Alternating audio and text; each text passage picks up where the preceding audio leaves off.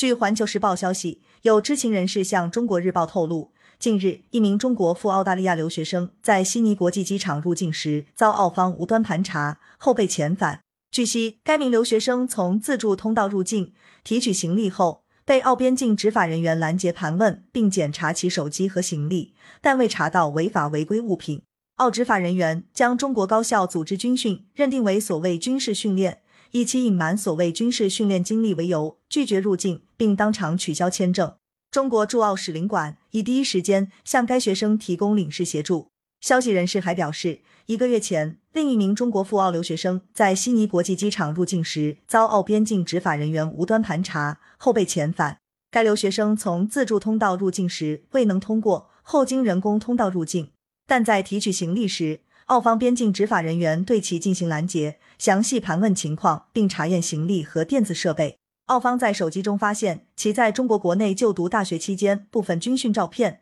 以其隐瞒所谓军事训练经历为由拒绝入境，当场通知其签证被取消，并原路遣返。澳方所作所为损害中国赴澳留学人员正当合法权益，不得不让人怀疑其背后存在政治目的。外交部及中国驻澳使领馆。均已向澳方提出严正交涉，敦促澳方立即停止无端盘查甚至遣返中国赴澳留学人员，切实保障中方相关人员正当合法权益。教育部及外交部驻澳使领馆已多次发布预警，提示中国留学生赴澳留学可能遭遇的相关风险，建议稳妥选择海外留学目的地，加强自我防范和保护意识。感谢收听羊城晚报广东头条。